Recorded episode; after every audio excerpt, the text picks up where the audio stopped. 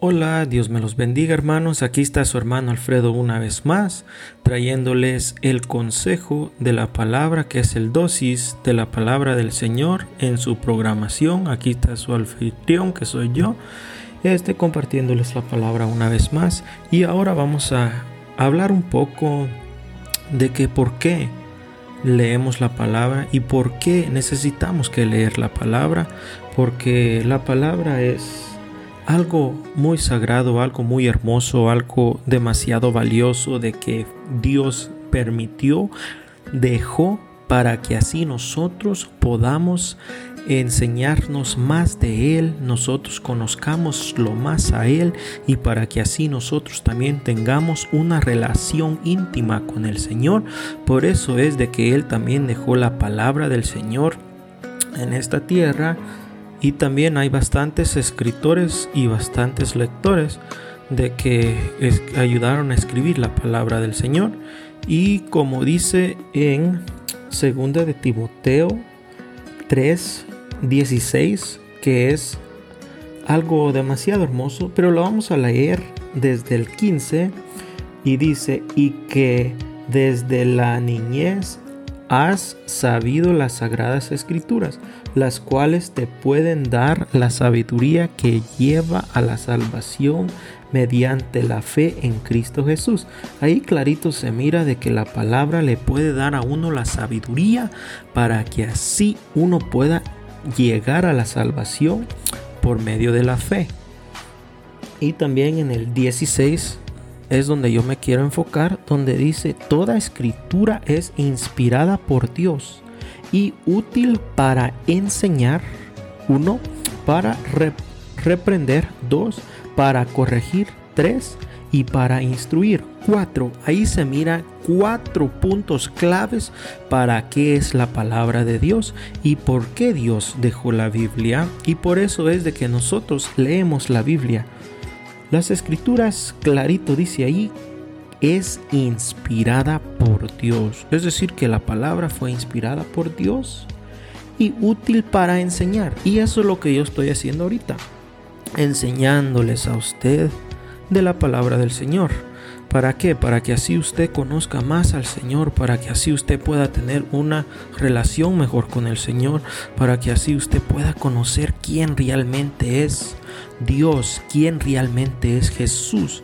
Jesús fue el Hijo de Dios, el primogénito y el unigénito, perdón, el unigénito del Padre y el primogénito de María y este podemos ver de que él fue el único hijo del Padre que vino a morir por nosotros por lo que dice Juan 3:16 de que de tal manera Dios amó al mundo que dio a su hijo unigénito para que aquel tenga vida y para que la tenga en abundancia y para que así no muera. Solo lo estoy parafraseando, no es que dice así, pero más adelante lo podemos leer para que así usted escuche qué es lo que realmente quiere dar de entender en ese versículo.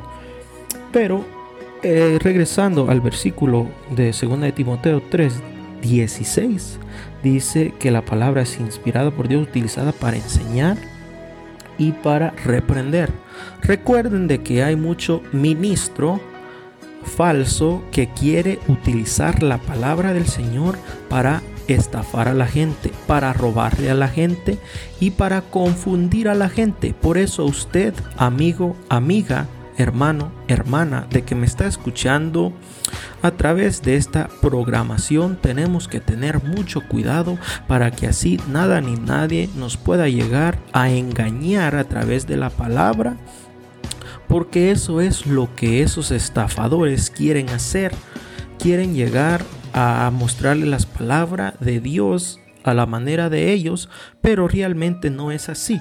La palabra de Dios se tiene que dar como el Señor le enseña, así como yo les estoy predicando. Y hay bastantes ministros ahí afuera de que también andan predicando bien la palabra, pero usted tiene que tener cuidado y tiene que afinar su oído para que así usted no pueda ser engañado, porque ese es el, la mayoría del problema en el día de hoy que nosotros estamos viviendo en los últimos tiempos, de que hay muchos engañadores de la palabra del Señor. ¿Y a dónde lo podemos mirar claramente? Que es en Mateo 24, donde dice de que este de que vendrán muchos cristos y vendrán en mi nombre y los querrán engañar.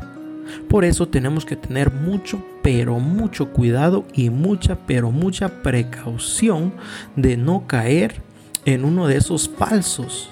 Porque si caemos en uno de esos falsos, los están guiando por el camino incorrecto. Y el camino dice la palabra, el camino, la verdad y la vida es Jesús, es Cristo, es Dios. Una vez el Señor tuvo un enfrento, eh, un enfrente con los discípulos y le dijeron de que, de que entonces ustedes se quieren ir, le dijo el Señor. Vean ustedes si se quieren ir, le dijo Jesús, para, parafraseando otra vez yo. Y los discípulos le dijeron, pues no hay nadie más que tú, le dice. Y él le dijo, recuerden de que hay dos caminos. El camino ancho, donde todos queremos caminar, donde es muy fácil. O está el angosto. Y el camino angosto es el camino donde uno tiene que pasar por pruebas, tiene que pasar por desierto, que cuando uno habla de desierto es de que tiene que pasar por prueba. Y también tiene que uno permitir que el Señor lo guíe a uno. Por eso uno tiene que tener mucho, pero mucho cuidado este, si anda en el camino ancho. Porque en el camino ancho usted sabe amigo, amiga, hermano, hermana, de que es muy fácil y de que no va, no va a pasar ninguna prueba. Y en, el, y en el angosto sí. Y así como el Señor le dijo claramente, hay dos caminos, pero yo les sugiero de que ustedes vayan por el angosto. Aunque yo sé que este es un camino muy difícil caminar en el angosto, pero recuerden de que después de ese camino, después de cada prueba, después de cada desierto de que uno camina, tiene su recompensa. ¿Y a dónde lo podemos ver claramente? Le pregunto. Lo podemos mirar claramente cuando el pueblo de Israel llegó y salió del desierto a que llegaron a la tierra prometida que fue Canaán. Y ahí es donde el Señor nos quiere llevar a nosotros. El Señor nos quiere llevar a nosotros a Canaán, a la nueva Jerusalén. Allí es donde el Señor nos quiere llevar a nosotros.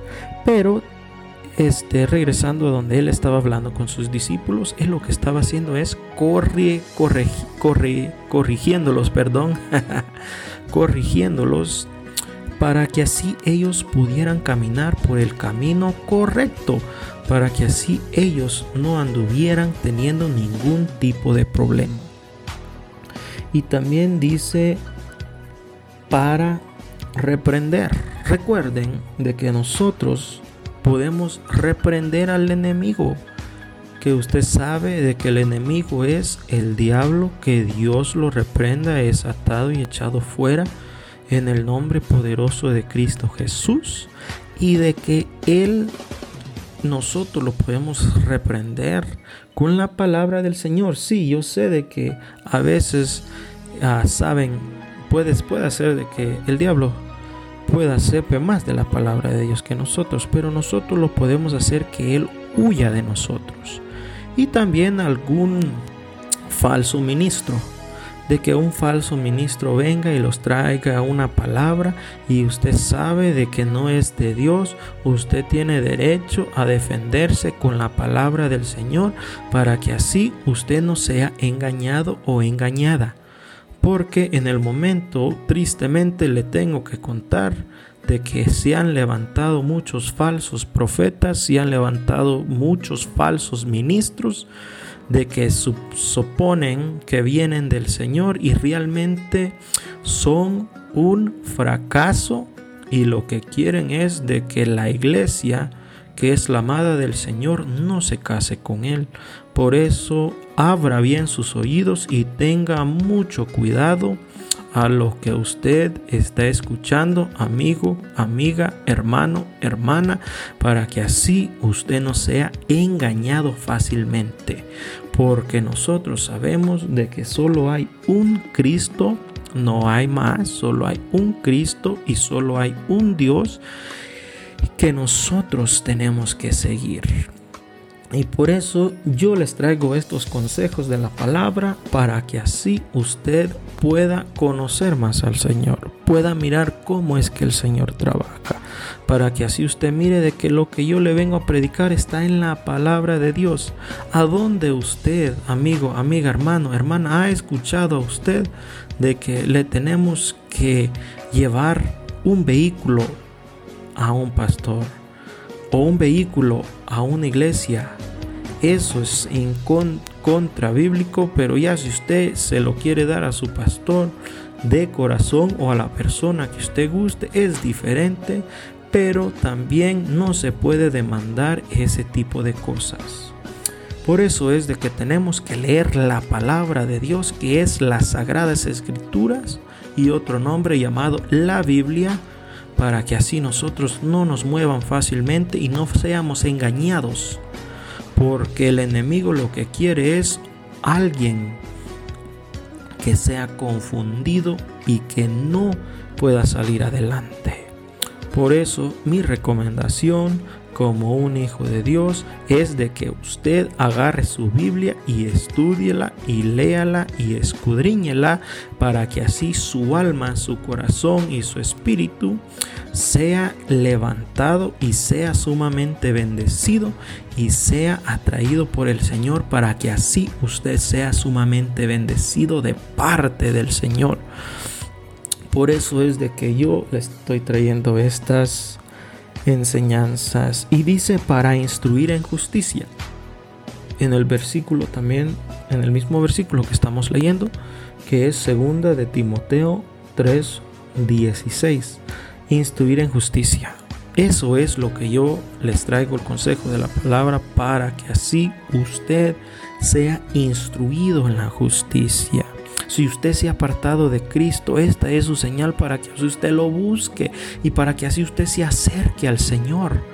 Porque recuerde cuando usted tenía esa relación hermosa con el Señor, así como la primera iglesia de Apocalipsis, donde habla, donde le dice de que has dejado a tu primer amor.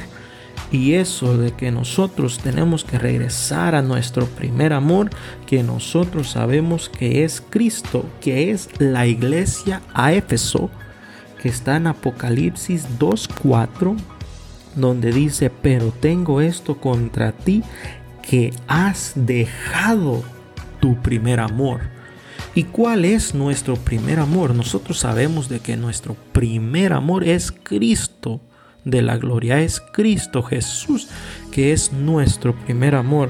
Es decir, que Cristo, el Señor, tiene que venir primero sobre todas las cosas. Tiene que venir Cristo primero que mi esposa, primero que mis hijos y primero que todo. Así igual a usted, amigo, amiga, hermano, hermana. Tiene, tiene que poner a Cristo primero y luego a su cónyuge, a su pareja y después a sus hijos. Para que así usted sea bendecido de parte del Señor. Y por eso es de que tenemos que permitir que el Señor nos instruya en justicia a través de su palabra. Y también en el 17 dice, a fin de que el hombre de Dios sea perfecto, a eso es lo que nosotros queremos llegar. Nosotros queremos llegar a que nosotros seamos perfectos y dice equipado para toda buena obra. Por eso es de que se le tiene que enseñar, se le tiene que reprender, se le tiene que corregir y también enseñarla, eh, enseñar estas, a instruirlo al ser humano en justicia para que así sea un hombre de Dios, una mujer de Dios perfecto, perfecta, equipado, equipada para toda buena obra de que el Señor tiene preparado para usted, tiene preparado para mí, tiene preparado para ese ser humano de que es usted.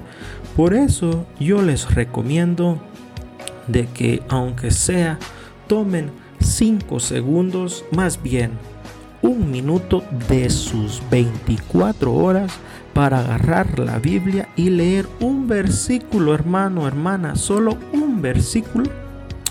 Y después de ahí agarrar ese versículo y ponerlo por obra. No es necesario de que uno tenga que leer toda la palabra o de que se tenga que sentar ahí y leer la Biblia por ocho horas. Porque no es así. Un ministro una vez me dijo de que él este, se sentaba a leer la palabra por ocho horas sin despegar los ojos de la palabra. Pero realmente no es así. Si usted gusta hacerlo, está bien y usted está dispuesto. Y si usted está dispuesto, hágalo. No hay nada malo de eso.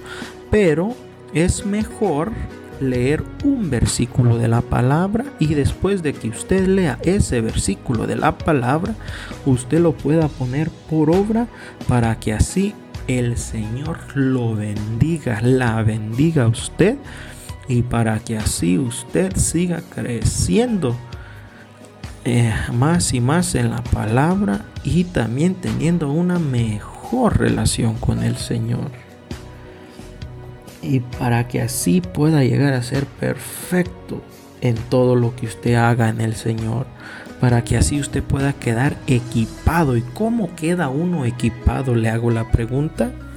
Uno queda equipado cuando uno lee la palabra de Dios. ¿Por qué? Porque en la palabra de Dios hay muchas instrucciones de que el Señor nos ha permitido tener para que así nosotros seamos sumamente bendecidos en nuestra vida espiritual y también en nuestra vida natural. Por eso es de que uno tiene que leer la palabra del Señor para que así pueda tener uno una mejor vida. Está bien también si usted gusta sentarse a leer la palabra, no hay ningún problema.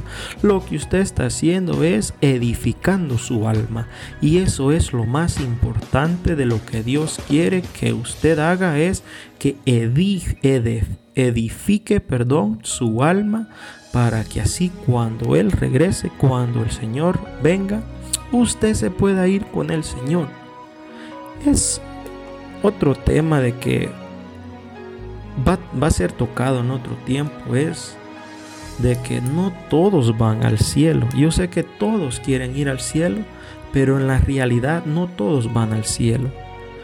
La única forma de que usted puede llegar al cielo es si usted acepta al Señor en su corazón como único y salvador para que así su vida sea cambiada, su vida sea transformada y así usted abre su corazón para que así el Señor entre en su alma. Esa es la única manera de que usted realmente puede entrar en el cielo. Yo sé de que esto casi no se habla, por eso es de que yo le traigo esto para que así usted pueda leer más la palabra y más que todo le vengo a presentar la salvación de Cristo también para que así usted tenga al Señor adentro de su corazón. Porque dice un versículo de que nosotros somos lo habitable de la tierra, es decir, que, lo, que Dios viene a habitar adentro de nosotros después de que nosotros lo aceptamos el Señor viene y mora adentro de nosotros y está con nosotros porque nosotros somos lo habitable de la tierra que el Señor entra y habita en nosotros. Así como en el arca del pacto, así mismo el Señor viene y mora dentro de nosotros. Imagina su creador, el Señor de señores, Rey de reyes, viene y viene y entra dentro de su corazón. Eso es la salvación. De que usted le abra su corazón para que así usted pueda recibir al Señor adentro de su alma. Y cuando usted le pide al Señor de que Él entre adentro de su corazón, lo que usted está haciendo es permitiendo de que el Señor entre adentro de usted y por donde usted vaya, por donde usted ande, el Señor va a ir con usted, hermano, hermana, amigo, amiga. Por eso yo les estoy haciendo la invitación para que así usted se acerque al Señor. Porque sabiendo en los tiempos de que nosotros estamos viviendo, está demasiado difícil y también de que poco a poco se está poniendo aún mucho más peor y se va a seguir poniendo aún mucho más peor. Por eso lo que tenemos que hacer es agarrarlos del Señor y también seguir buscándolo a Él para que así nosotros seamos bendecidos y seamos llenos de la presencia del Señor y para que así Él nunca nos deje y sigamos llenándolos de Él. Porque Él lo que quiere es de que nosotros nos empapemos más de Él, que lo busquemos más a Él, que tengamos una íntima relación con Él, que nosotros nos llenemos más de Él, que nosotros nos acerquemos más a Él, porque Él lo que quiere es amarlo a usted acercarse a usted. Así como usted ama a su esposa o a su esposa, hermano amigo, y así como usted, esposa, ama a su esposo, amigo, amiga, amigo, uh, amiga, esposa, hermana. Así como usted lo ama, así como usted la ama, Así es el tipo de relación de que el Señor quiere tener con nosotros.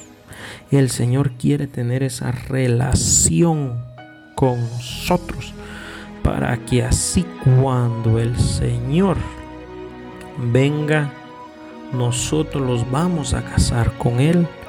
También habla la palabra sobre eso, de que nosotros nos vamos a casar con Cristo.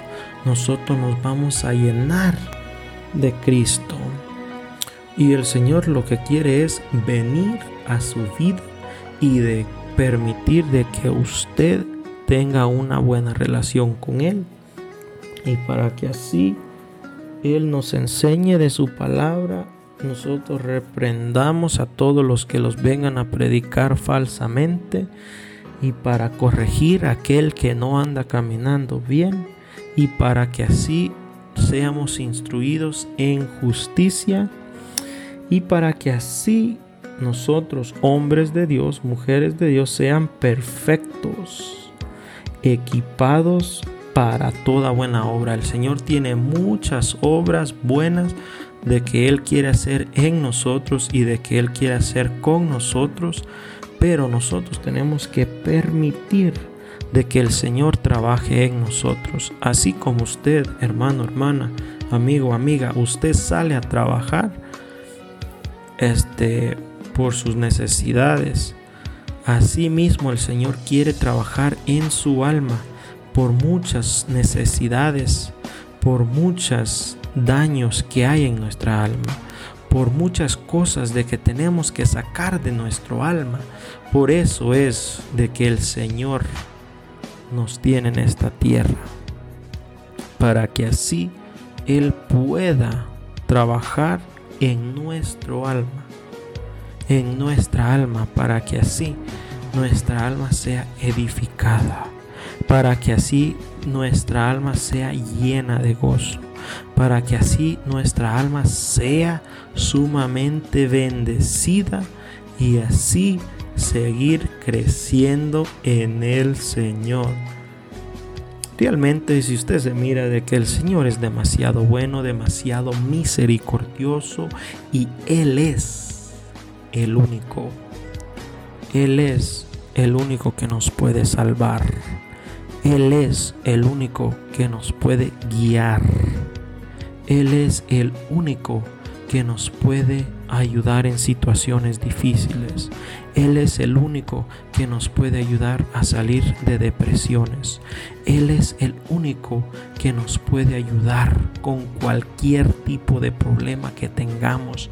Lo único que nosotros tenemos que hacer es doblar rodillas y clamarle al Señor para que así el Señor nos pueda edificar, nos pueda cambiar, nos pueda meter en la presencia de Él, para que así podamos cambiar nosotros. El Señor es demasiado bueno. Y yo sé que lo he repetido y lo, lo sigo repitiendo y lo voy a seguir repitiendo porque así es realmente de que el Señor es demasiado bueno y Él lo que quiere es lo mejor para su pueblo, lo mejor para usted, para mí y para que así cuando Él venga es la meta más grande de que cuando el Señor venga nosotros nos vayamos con Él. Nosotros solo estamos aquí solo por un periodo de tiempo. Después de ahí nosotros tenemos que salir de esta tierra para donde nosotros realmente habitamos. Y donde nosotros realmente habitamos es en la nueva Jerusalén, de que ahí es donde, donde vamos a regresar todos los que se vayan con el Señor pero el principio, labor de que tenemos que hacer es predicar la palabra del Señor ahorita mientras se puede y ayudarle a esa gente de que tiene dificultades en el mundo llegar a la luz para que así cuando ellos lleguen a la luz puedan ser bendecidos, puedan ser llenos del Señor, puedan ser transformados del Señor puedan ser una persona diferente ante el Señor. Pueden recibir amor, gozo, paz. Se imagina amor, se imagina recibir el amor de Dios. Que la palabra amor de Dios en hebreo es ágape, es amor ágape.